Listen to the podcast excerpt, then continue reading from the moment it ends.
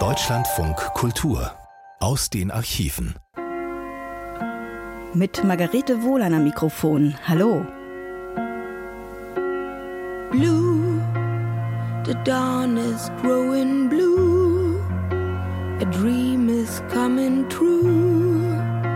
When you will come our way. Some sweet day. Der bekannteste Song aus Solosani, dem letzten Spielfilm des Regisseurs Konrad Wolf vor seinem Tod. Dieser Film, den er mit seinem langjährigen Kollegen und Freund Wolfgang Kohlhase drehte, erlangte Kultstatus. Er lief 1980 auf der Berlinale und war in Ost und West ein Publikumserfolg. Als Konrad Wolf am 8. März 1982 mit 56 Jahren an Krebs stirbt, wird um ihn weltweit getrauert, doch am meisten in seiner Heimat DDR. Drei Tage nach seinem Tod würdigt der Rundfunk der DDR sein Leben und sein Lebenswerk als Regisseur, als Kommunist und Antifaschist und als eigensinniger Grenzgänger. Ich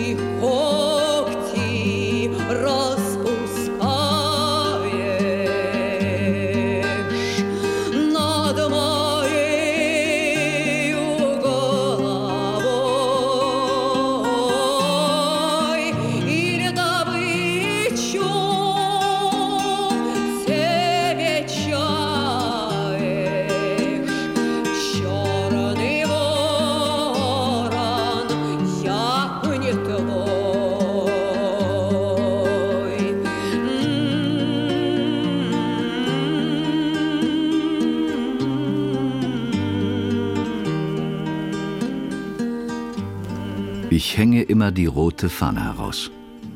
Keine sehr schöne und an einem roten Besenstiel. Seit dem Panzerkreuzer Patjomkin ist sie ein sinnlicher, elementarer Ausdruck für mich.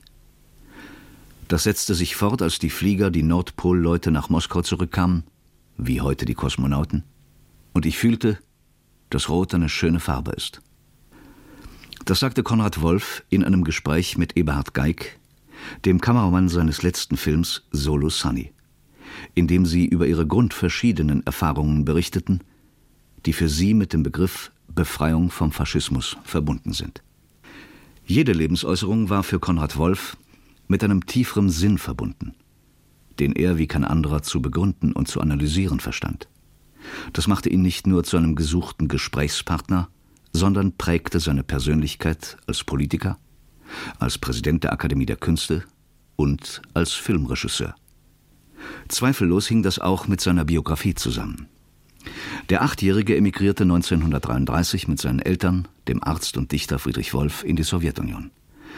Als Oberleutnant der Roten Armee betrat Konrad Wolf 1945 wieder deutschen Boden. Er sprach Russisch so gut wie Deutsch, wurde erster Kommandant der Stadt Bernau vor den Toren Berlins. Später war er Mitarbeiter der Berliner Zeitung, Kulturreferent der sowjetischen Militäradministration in Halle, arbeitete als Zivilangestellter im Haus der Kultur der Sowjetunion in Berlin. 1949 kehrte Konrad Wolf nach Moskau zurück und nahm ein Studium an der Moskauer Filmhochschule auf. Die Regieassistentenzeit absolvierte er bei Kurt Metzig, der an den Thälmann-Filmen arbeitete. 1954 legte er seine erste eigene Arbeit vor, die Komödie Einmal ist keinmal. Seine Grundthemen Krieg und Frieden, Faschismus und Antifaschismus, Vergangenheit und Gegenwart im Verhältnis des sowjetischen und deutschen Volkes sind von nun an direkter Gegenstand seiner künstlerischen Arbeit. Das persönlichste Bekenntnis legt Konrad Wolf in seinem Film Ich war 19 ab, den er 1974 drehte. Aus Tagebuchaufzeichnungen und Erinnerungen entsteht die Geschichte des Gregor Hecker, der sich als Angehöriger der Roten Armee mit der kämpfenden Truppe 1945 Berlin nähert. Deutsche, die Rote Armee stößt unaufhaltsam über die Oder vor. Sie ist nur noch 150 bis 200 Kilometer von den Armeen Eisenhowers und Montgomerys getrennt, die mit ihren Spitzen an der Elbe stehen verteilen. Wir stehen vor Grund. Ich sehe Straßen mit deutschen Schildern. Soldaten der 309. Infanteriedivision. Widerstand heißt Tod, Gefangenschaft, Leben und Rückkehr zur Familie. Fast täglich spreche ich solche Sätze. Schüsse sind die Antwort. Die Überläufer kommen selten. Fünf Minuten nach zwölf. Ich bin 19 Jahre alt. Es gibt in Ich war 19 viele Szenen, die in einprägsamen Bildern von der realen Situation in Deutschland 1945 erzählen. Man erinnere sich an die Begegnung mit dem blinden Wehrmachtssoldaten auf der Autobahnbrücke, an die Ankunft des Kommunisten im misstrauisch abwartenden Dorf, mit dem Yamara-Lied als Abschiedsgruß der sowjetischen Genossen, schließlich an die Beziehung zwischen Gregor und dem deutschen Unteroffizier, der gemeinsam mit den Rotarmisten auf die angreifende SS schießt und dann in Gefangenschaft geht. Und an das forschende Gespräch mit dem Gartenbauarchitekten, der in der Nähe von Sachsenhausen lebte. Erfahrungen eines jungen Kommunisten, der lange fort war von einem Land, das er noch nicht als Heimat bezeichnen kann. Und wie konnten Sie hier leben? Ich war den größten Teil des Jahres nicht hier, ich war viel unterwegs. Durch meine Arbeit, verstehen Sie, war ich unterwegs. Aber ich vermute, Ihre Frage zielt auf etwas anderes. Vielleicht fällt es Ihnen schwer, einem Deutschen zu glauben. Ich habe diesen Zustand verabscheut. Die Deutschen sind gemacht, das Gute aller Nationen zu sammeln und zu vereinbaren, sagt Kant. Ich besitze die Gesamtausgabe von Reglern. Ich bin Landschaftsgestalter. Wenn Sie uns alle erschießen, sind Sie im Recht. Wir wollen niemanden erschießen. Vielleicht unterschätzen Sie die Unwiderstehlichkeit der Nazi-Bewegung. Ich spreche von Unwiderstehlichkeit vor dem Hintergrund der deutschen Geschichte. Sie haben Kant zitiert. Verstehen Sie, man hat ihn entstellt. Der kategorische Imperativ des Sichbeugens vor jedem Befehl, vor jedem Wunsch der Obrigkeit, das war in diesem Volk angelegt lange vor Hitler. Die Idee, dass gerade darin die höchste Erfüllung der Pflicht läge. Was dann daraus wurde, war nur eine Steigerung. Ein künstlich gezüchteter Begeisterungsrausch des Gehorsams. Und der Gegenpol von so viel geduldig erlittener Erniedrigung war eine Explosion von Sadismus. Ein Phänomen. Unser Gesicht ist so zerstört wie das keines anderen Volkes. Ich persönlich habe mich nicht politisch betätigt, aber die Kultur steht vielleicht immer in einer beklagenswerten Weise am Rande solcher naturalen Prozesse, jedenfalls in Deutschland.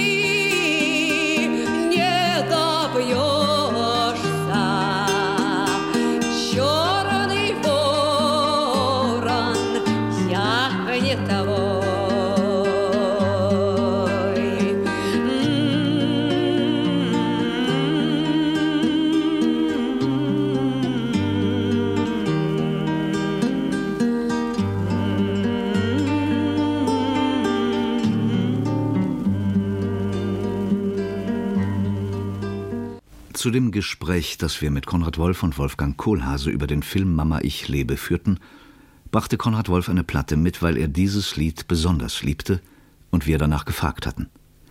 Er sagte, ja, ich weiß nicht, ob es unbekannt ist, zumindest für die Älteren äh, müsste es eigentlich bekannt sein, obwohl ich schwören könnte, dass sie es in dieser Interpretation nicht wiedererkennen.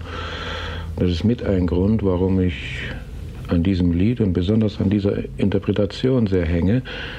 Dieses Lied ist nämlich schon einmal im Film aufgetaucht, und zwar in dem berühmten Film der 30er Jahre der Brüder Wassiljew Tschapajew.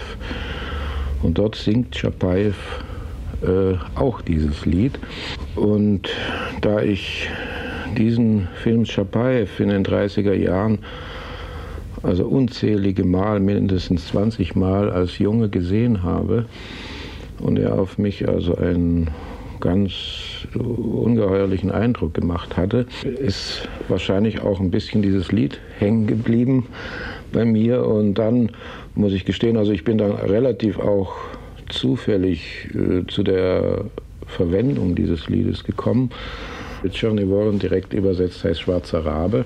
Der schwarze Raben, also der über äh, einem Schlachtfeld kreist und also erwartet der Aasvogel, der also die Sterbenden im Kampf schwer Verwundeten, also wartet auf seine Beute und das ist eigentlich auch das Thema des Liedes. Aber warum muss ich dazwischen fragen, ja. Äh, ist das das Lied Schapajews gewesen, den man als einen ja, so unerschrockenen ja, Kämpfer nein, kennt? Das, ist, das Lied wurde dort angewandt, so im Sinne einer gewissen Vorahnung. Bekanntlicherweise ist ja Tschapajew auch gefallen, dann im Uralfluss ertrunken, äh, tödlich getroffen durch die Schüsse der Weißen. Dieses Lied wurde angewandt eigentlich so quasi als Vorahnung seines Todes und in, kurz bevor er sich von seinem Freund Furmanow äh, verabschiedet. Ein vergilbtes Foto, mehr als 30 Jahre alt, aufgenommen irgendwann 1944. Es zeigt vier Männer in Uniform der Roten Armee auf freier Bahnstrecke. Es erzählt von der merkwürdigen Reise durch ein fremdes Land an die Front. Jahre zuvor war jeder der vier in umgekehrter Richtung gefahren, marschiert als Hitlersoldat, dann als Kriegsgefangener. Die vier sind Deutsche, Verräter, Patrioten, Opportunisten, Helden. Jede Station ihres Weges konfrontiert sie mit dieser Frage. Friedrich Wolf hat 1943 seinem 18-jährigen Sohn Conny an die Front geschrieben, da nicht kämpfen, wo man kämpfen muss, ist Verrat. Das galt für beide nicht nur in Kriegszeiten an der Front, das galt für das ganze Leben. Ich habe eine vielleicht viel, eine ganz simple, vielleicht sogar banal klingendes Motiv oder Idee, die darin besteht, bestimmt geprägt auch durch meine eigenen Erlebnisse in der Jugend, dass mich immer wieder beschäftigt, wie es dazu kommt, dass Menschen, die eigentlich persönlich gar nichts gegeneinander haben können, sich auf die bestialischste Art und Weise bekämpfen, töten, niedermachen und dann durch Umstände auf einmal in Situationen geraten, wo sie miteinander vielleicht gar nicht gefragt, in derselben Situation miteinander sich dafür einsetzen müssen, dass das in Zukunft nicht mehr geschieht. Und in dieser berechtigten Frage neuer Generationen, die das nicht erlebt haben, die wirklich nun fragen, sag doch mal, wie es wirklich war. Wir wissen immer nur, wir wissen immer nur Teile, wir wissen immer nur gut aus Geschichte oder aus was weiß ich was, aber nun erzählt doch mal, also was ihr wisst, solange ihr noch lebt, ja. Wie war es denn nun? Ja, nun kann man das nicht pauschal machen, also nicht, nicht umfassen, aber ein Teil dazu möchte ich gerne sagen und möchte Menschen dieses äh, sehr widerspruchsvolle äh, Phänomen, um das es sich hier handelt, erlebbar und durchschaubar machen.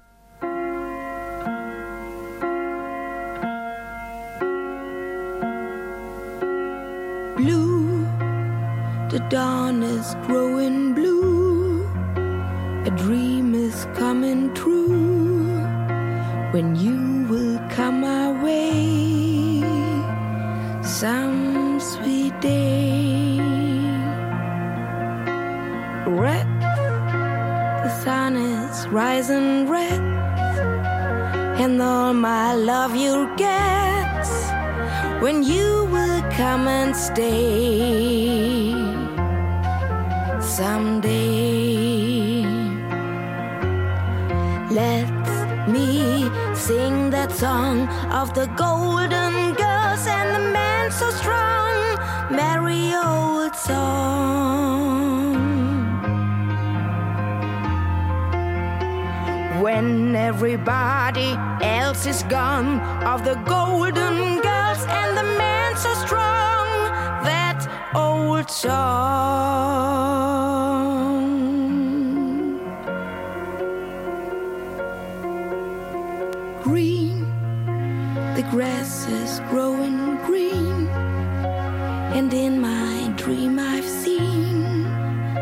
Snug nest in the hay. Some sweet day,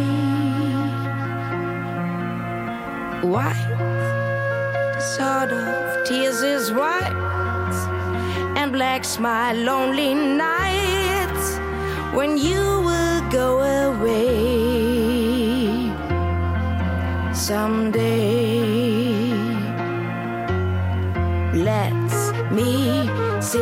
Song of the golden girls and the man so strong, sad old song.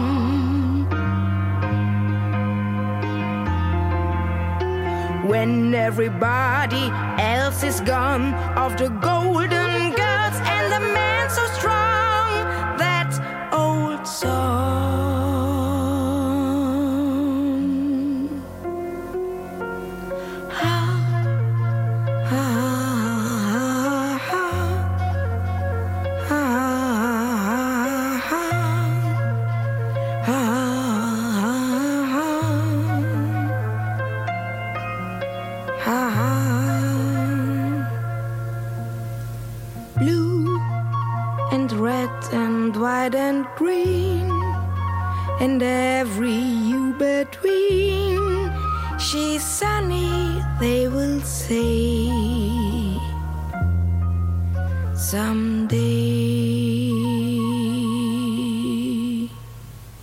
Dies ist das Lied aus Solo Sunny, Konrad Wolfs letztem Spielfilm.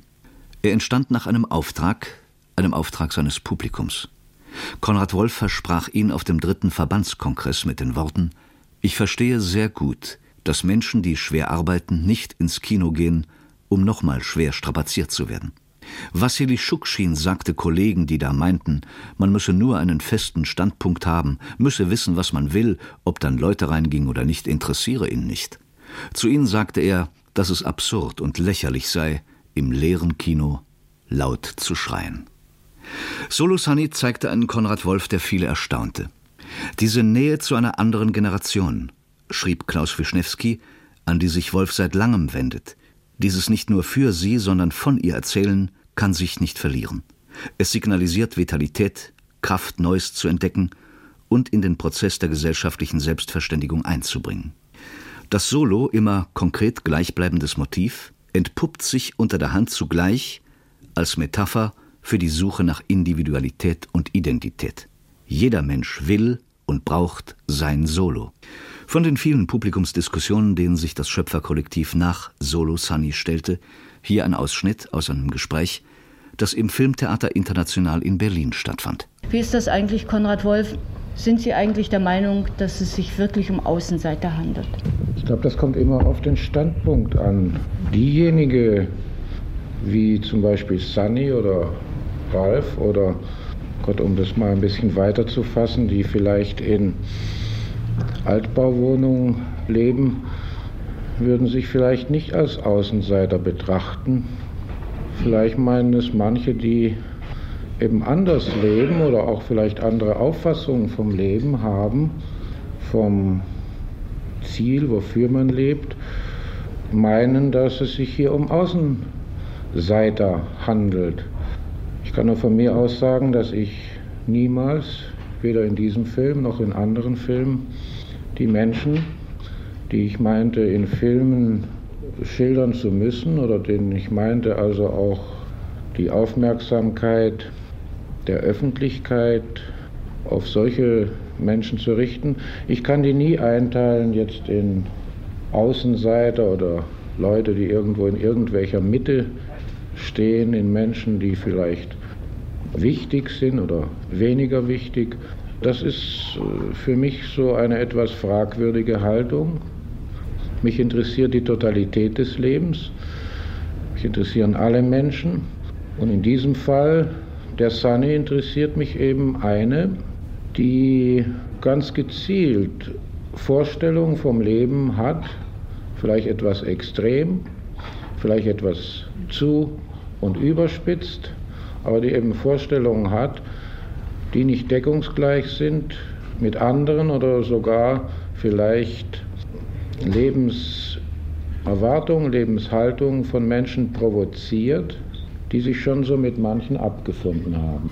Und aber zu den Fragen, die wir in dem Film aufwerfen, die Fragen der Selbstverwirklichung, glaube ich, dass doch das nicht ohne weiteres tauschbar ist oder dass man also die Geschichte einer Frau genau erzählt, nicht so ohne weiteres austauschen kann mit der Geschichte eines Mannes. Nur an einem Beispiel, die Lebensweise von Sunny. Ja? Wenn eine junge Frau sogar ziemlich demonstrativ erklärt, ich schlafe mit dem, mit dem ich will, dann ist das etwas anderes, als wenn das ein Mann erklärt oder tut. In der gesellschaftlichen Moral will ich mal so sagen, ja. Und in einer Reihe von öffentlichen Äußerungen zu dem Film, die auch zum Teil äh, publiziert wurden, wird ja gerade deshalb dem Film oder der Sunny ein großer Vorwurf gemacht, weil sie eben so, naja, eben mit allen Männern ins Bett geht, wie es so schön heißt. Ja. Wenn ein Mann aber sich so verhält, da ist die gesellschaftliche Moral immer noch etwas anders. Das heißt dann eben ein Seitensprung ein Film mit dem gleichen Titel läuft er jetzt, ja. Das wird in ein ganz anders gewertet, ja. Und wenn auch die Gleichberechtigung der Frauen durch Gesetz und auch durch schon ein, ich will mal sagen, auch öffentliche sich dazu bekennen, sich durchsetzt, so ist in den moralisch-ethischen Wertungen der Frau in der Gesellschaft, glaube ich, gibt es noch sehr, sehr große äh, Ungleichheiten. Und das wird wahrscheinlich auch noch ein langer Prozess sein. Deshalb ist es wohl doch nicht so ganz, sagen wir mal, gleichgültig, dass man bei einer solchen Fragestellung zur Heldin, also dieses Films, eben eine junge Frau gewählt hat. Soweit Konrad Wolf über Solosani in einer öffentlichen Veranstaltung im Ostberliner Kino International 1980. Das war ein Ausschnitt aus der Sondersendung zum Gedenken an den Filmregisseur Konrad Wolf, gesendet im Berliner Rundfunk am 11. März 1982, drei Tage nach seinem Tod. Auch die zweite Sendung über Konrad Wolf wurde im DDR-Rundfunk gesendet. Auch diese nach seinem Tod, aber nun schon im Oktober 1985, also dreieinhalb Jahre später. Sie lief in der Reihe Montag Viertel vor zehn im Radio DDR 2 und hatte den Titel Unsere Gespräche werden durch seine Gedanken reicher. Konrad Wolf in Selbstzeugnissen. Und lassen Sie sich nicht abschrecken davon, dass Sie vielleicht die Filme und Bücher, auf die sich Konrad Wolf bezieht, nicht kennen. In seinen Antworten stecken universelle Wahrheiten und natürlich auch seine persönliche Erfahrung, die er im Zweiten Weltkrieg gewonnen hat und die ihn Zeit seines Lebens geprägt hat. Als 1975 diese Sendereihe ins Leben gerufen wurde, war Konrad Wolf einer der ersten Studiogäste, gab Auskunft über seine Reise durch die USA und seine Begegnung mit Martha Feuchtwanger.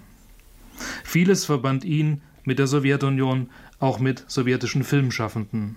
Hier Erinnerungen an Larissa Schepitko, über die er im Sommer 1979 nachdachte, als sie bei Dreharbeiten zu Abschied von Madjora verunglückt war.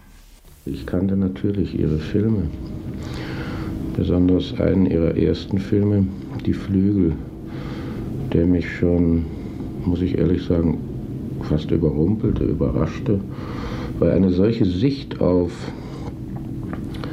den Krieg, obwohl der Film, ähnlich wie der belarussische Bahnhof, ja nicht im Krieg spielte, aber es war eigentlich ein Film über den Krieg, über eine Frau, die als Pilotin im Krieg als Fliegerin teilgenommen hat und eigentlich in der Nachkriegszeit nicht mehr mit ihrem Leben und ihren, ihrer Umwelt zurechtkam. Also diesen, dieser Film hat mich schon damals überrumpelt durch diese, soll ich das sagen, etwas schroffe Offenheit. Ja, schroff war Larissa in ihrem, nicht in ihrem Wesen, glaube ich nicht, aber in ihrem Tun, in ihrem Denken, auch in ihrem Umgang. Sie, sie duldete eigentlich keine Halbheiten oder keine so umschweifende Art, äh, weder im Filmemachen, aber auch im Umgang mit Menschen nicht.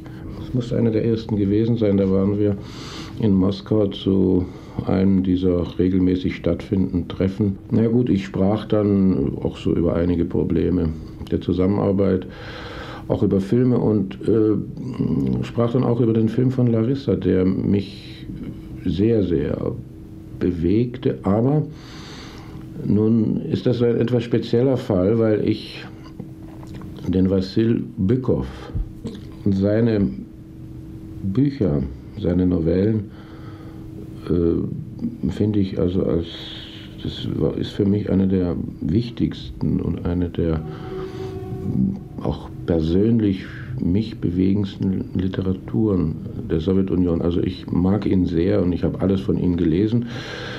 Natürlich auch den Sotnikow, die in der deutschen Übersetzung die Schlinge genannt wird und nur noch der dritte Titel, der Aufstieg, also der Film.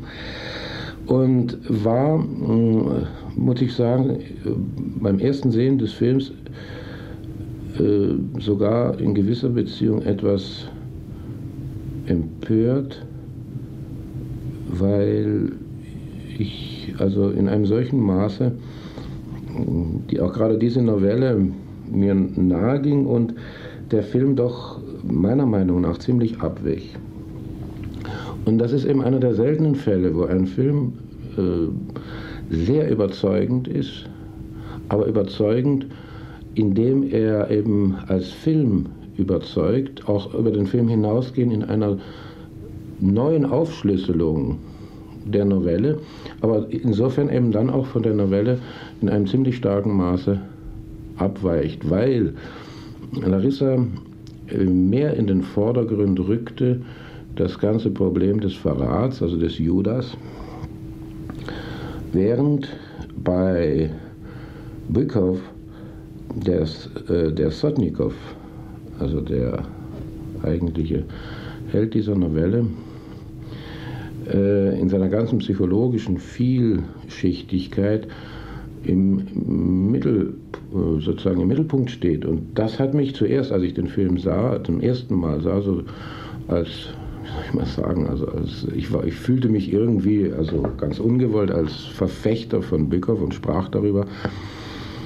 Dann saßen wir anschließend im, im, im Haus der Filmschaffenden in der Kantine oben und aßen Mittag und und da sagte mir einer, guck mal, also da am anderen Tisch, äh, ich sah sie schon, die Larissa. Und Larissa, muss, muss ja auch gesagt, das war, ist ja eine äußerst äh, beeindruckende Frau, auch äußerlich groß, schlank, mit sehr, so sehr, sehr scharfen, aber auch wiederum irgendwo wirklich sehr beeindruckenden Gesichtszügen. Er sagte, ja, da sitzt sie, die Larissa, die du vorhin so angegriffen hast.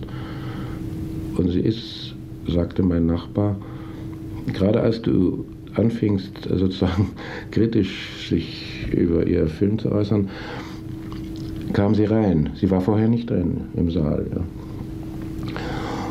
Und na gut, wir aßen weiter und dann wollten wir gehen und äh, ich ging an dem Tisch vorbei und da sprach sie mich an und sagte, willst du nicht, dich nicht mal an meinen Tisch setzen? Hast mir jetzt ja einen ganz schönen verpasst. Und ich setzte mich zu ihr und das ist eben so ihre Art. Sie sagte gleich, sag mal, hättest du, wenn ich, wenn du gewusst hättest, dass ich im Saal bin, auch so offen gesprochen? Ich sagte ihr, nachdem sie verlangte, also ehrlich zu sein, sagte ich ihr, wahrscheinlich hätte ich äh, vom Sinn her dasselbe gesagt, aber vielleicht nicht ganz so offen in der Form. Und da wurde sie sehr wütend. Da sagte verflucht nochmal, wieso können wir nicht immer offen miteinander umgehen, wenn wir Auge in Auge gegenüber sitzen? Warum machen wir immer solche Umschweife?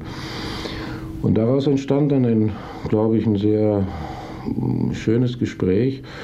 Und wir tranken dann auch ein, auch das konnte sie ganz gut. Und äh, ich glaube, dass sie, äh, ich will mal sagen, dass sie, dass sozusagen dieser erste richtige Punkt, wo wir uns begannen zu verstehen und ich glaube auch schon anzufreunden, war eben, dass sie etwas beeindruckt war, dass einer sich hinstellt und also ihren Film, der gerade rauskam und also der ungeheuer beeindruckt und gelobt wurde, auch äh, also offen äh, auch unter einem bestimmten kritischen Aspekt gesehen wurde. Und wir sahen uns dann noch öfters, zweimal in Westberlin, einmal als ihr Film und mein Film Mama, ich lebe bei der Berlinale liefen.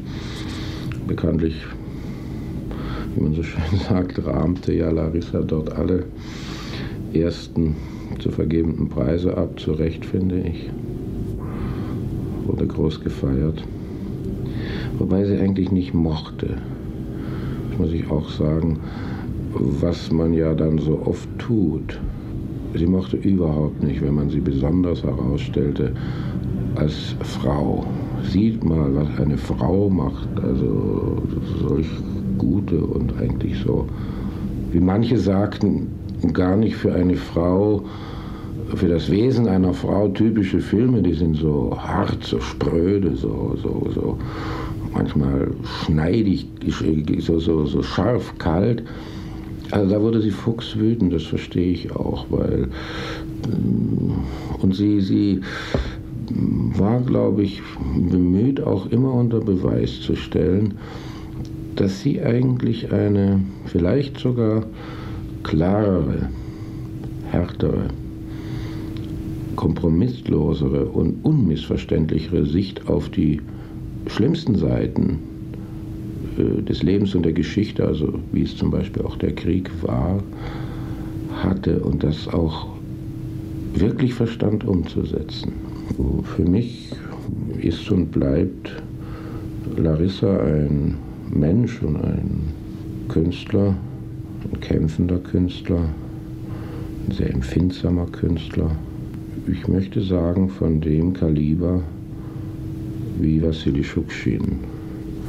Da es beide, Schukshin und Larissa Schepitko, noch nicht mehr gibt, sollte das für diejenigen, die weiter leben und arbeiten, doch wenigstens ein bisschen, soweit man es eben kann, Verpflichtung sein, so zu leben und so sich zu verhalten, vielleicht ein klein bisschen sich auch der Kunst gegenüber so zu verhalten, wie das Schukshin und Larissa, Larissa Schepitko, in einem, weiß Gott, nicht vollendeten Leben versucht haben zu tun.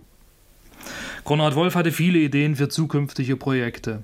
Eine zentrale Frage war für ihn immer wieder die Aufarbeitung des historischen Erbes mit den Mitteln des Films, um zur Entwicklung und Herausbildung von Geschichtsbewusstsein beizutragen, für dieses Thema in all seiner Differenziertheit vor allem auch die Nachwachsenden zu sensibilisieren. Hier ein Ausschnitt aus einer Publikumsdiskussion, die wir auf diesem Programm gesendet haben, nach der erfolgreichen Premiere des DEFA-Films Die Verlobte von Günter Rücker und Günter Reisch. Umgang mit Historie. Ich finde es einfach, es wäre nicht gut, wenn man nur, wie es meistens der Fall ist, damit beginnen würde, dass man sagt, eigentlich fällt es einem sehr schwer, über diesen Film zu reden. Mir scheint, es müsste einem eigentlich sehr leicht ums Herz sein. Aus dem einfachen Grunde, weil, und hier ist eben schon mal wieder das Besondere dieses Films, weil es, ich bitte das richtig zu verstehen, es ungeheuer schön ist, dass es diesen Film gibt und dass es ihn so gibt.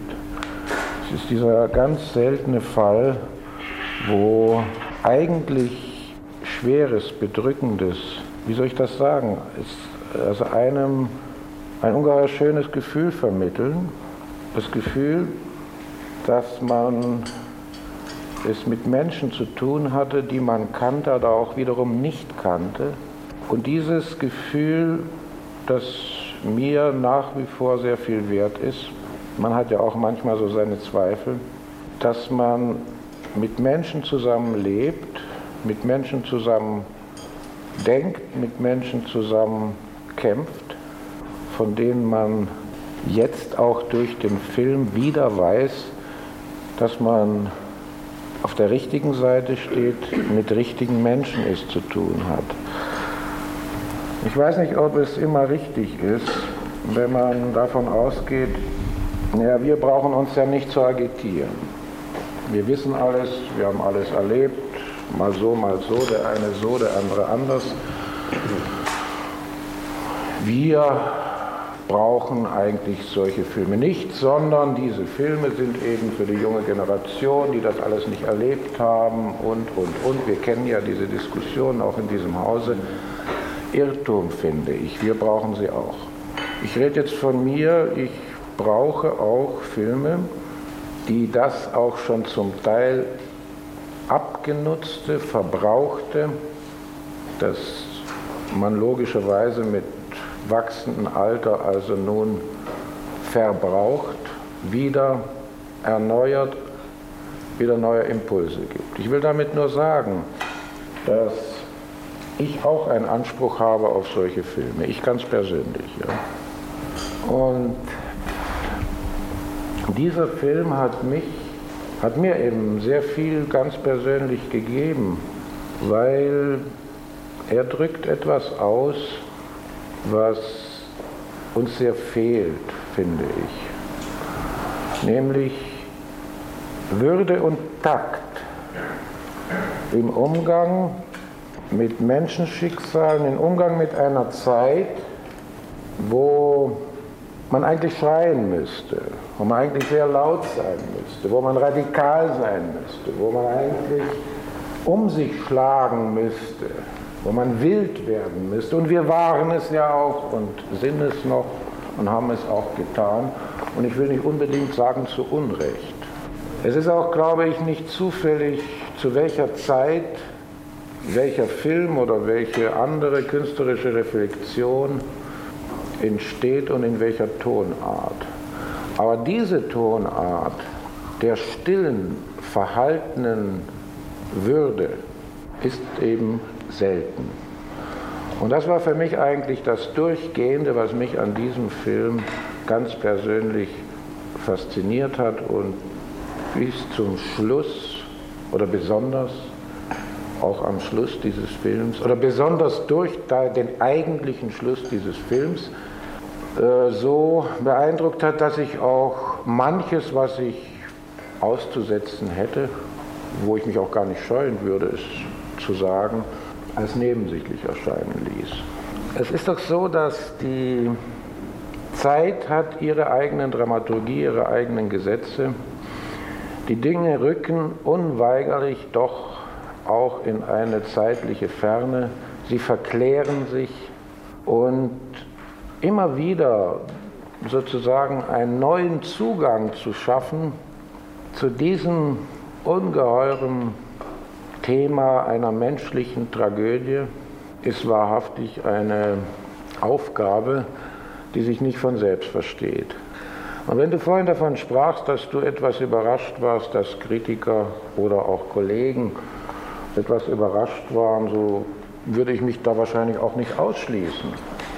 Wie mich überhaupt, wie soll ich mal sagen, immer wieder überrascht, dein Engagement oder deine Vehemenz, dein für mich manchmal, entschuldige mal, fast abergläubischer Optimismus, wenn du mit Vergangenem, wenn du mit Historie umgehst, wenn du dich mit einer faszinierenden Naivität eigentlich einsetzt, ich will mal sagen, mit genaueren, bestimmteren Aspekten der Vergangenheit. Ja. Und ich glaube, daraus kann man jetzt anderen äh, keinen direkten oder indirekten Vorwurf machen. Ja, und ich glaube, das ist eben etwas, und das ist in diesem Film sehr zu spüren, dass von dir und euch allen auf wahrscheinlich sehr unterschiedliche Weise eben etwas sehr Persönliches auch in diese ganze Sache hineingebracht wurde. Und das sehe ich eben darin, dass hier der Beweis angetreten wurde, nicht nur der Gerechtigkeit, sondern auch, wenn man so will, der historischen Gesetzmäßigkeit des Sieges über den Hitlerfaschismus anhand einer, wie soll ich mal sagen, so einfachen und gleichzeitig auch so unwahrscheinlich in unserem, wenn ich mal so sagen darf, Geschäft. Geschichte, die eigentlich nicht anders zu charakterisieren ist, mag es noch so banal und abgeklatscht klingen, einer Liebesgeschichte. Ja. Sozusagen dieser Triumph der Liebe, zusammengesetzt aus unendlich viel sehr genauen und Beobachtung einer sehr genauen Wiederherstellung von menschlichen Beziehungen und der auf sie einwirkenden brutalen, unmenschlichen Situation und Umwelt, das ist, äh, das fand ich also, das war das Überzeugendste und Faszinierendste, dass also Kampf, Bewusstsein, politisches Bewusstsein, Solidarität sich ausdrückt eben hier in dieser Geschichte, die sich ja nicht hinstellt als jetzt ein Beispiel für alles und alle, aber in dieser Geschichte eben zeigt, dass diese absolute, konsequente Dominante alles fähig ist zu tragen und damit etwas unendlich Wichtiges tut,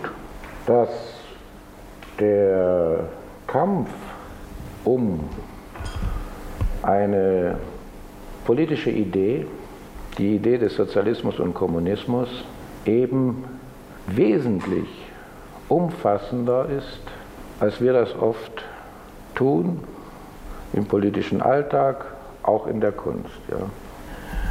Ich glaube, dass unter Umständen diese, sozusagen diese, diese, die hier überzeugende die Demonstration, also dieses Gedankens oder ich will sogar sagen einfach dieser Realität, manchen überrascht, vielleicht manchen bestürzt, vielleicht auch manche unterschwellige hm, Erwiderung provoziert. Ich wäre froh, wenn solche Erwiderungen auch offen ausgetragen würden. Oder zum Beispiel eine andere mögliche Erwiderung diesem Film gegenüber, wie werden eigentlich die Repräsentanten oder auch die gesamte Situation jetzt des Faschismus, der Unmenschen, die nun mal den Hitlerfaschismus repräsentieren, in diesem Film gezeigt? Werden sie verniedlicht? Werden sie in irgendeiner Art und Weise, ist hier ein Versuch oder, oder ein Ansatz vielleicht da, die ganzen Unmenschlichkeiten und Verbrechen zu relativieren, dafür eine Art von vielleicht psychologisierendem Verständnis zu finden. Ich meine also die eine Aufseherin. Dieser Film ist für mich ein sehr prinzipieller Film. Es ist insofern, weil er eröffnet in diesem schon sehr eng gewordenen Fahrwasser unserer Filmkunst, die sich mit der jüngsten Vergangenheit befasst, glaube ich, eine ganz wichtige neue Seite.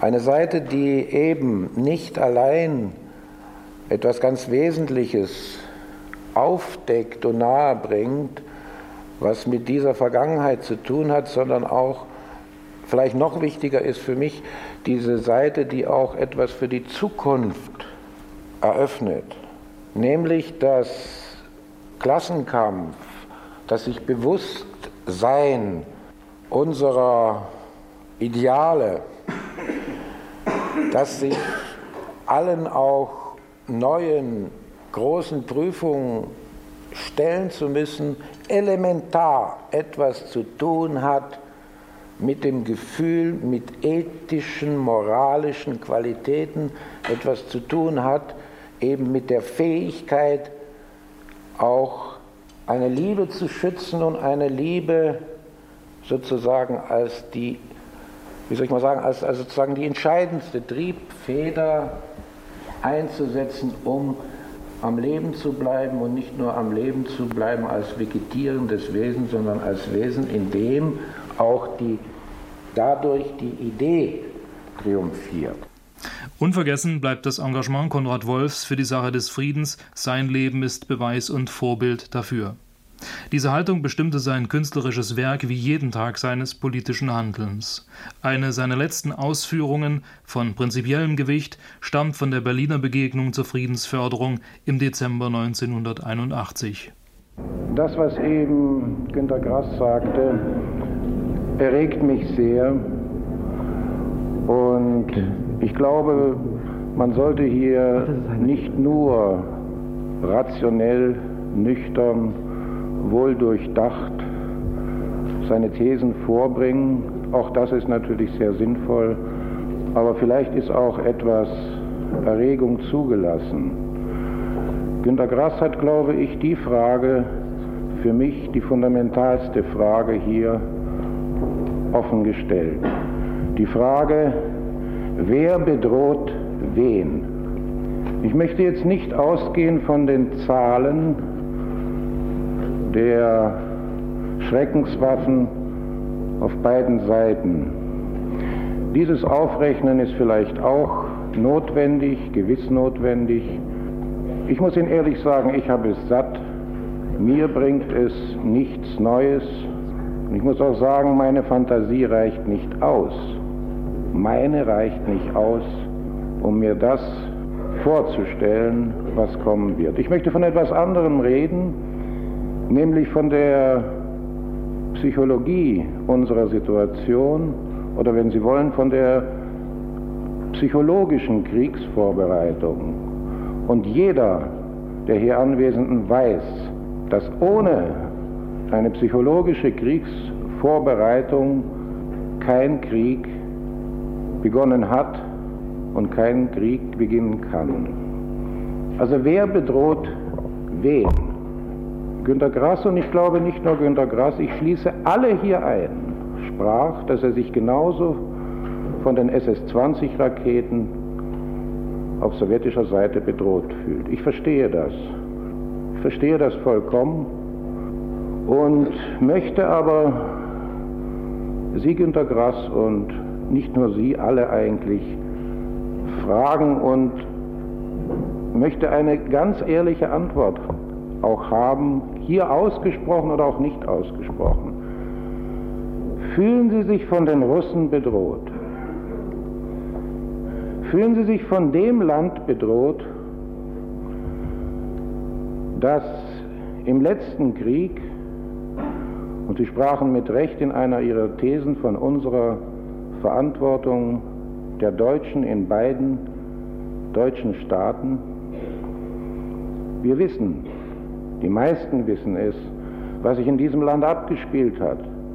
Ich erlebte es selbst, ich hatte das große Glück, als Emigrantensohn in der Sowjetunion aufgenommen, dort aufgewachsen, zwei Jahre auf der Seite der Roten Armee, die verbrannte Ukraine, das zerstörte Kiew mit seinem Babi Majdanek zwei Tage nach der Befreiung, das brennende Warschau, das Inferno in Berlin und Sachsenhausen und das Zuchthaus Brandenburg unmittelbar zu erleben. Und ich frage, glauben Sie wirklich, dass dieses Land, dieses Volk und seine Politiker Sie bedrohen? Natürlich können Sie antworten, das amerikanische Volk, der einfache Amerikaner, ja denken Sie, dass der will den Krieg? Natürlich nicht.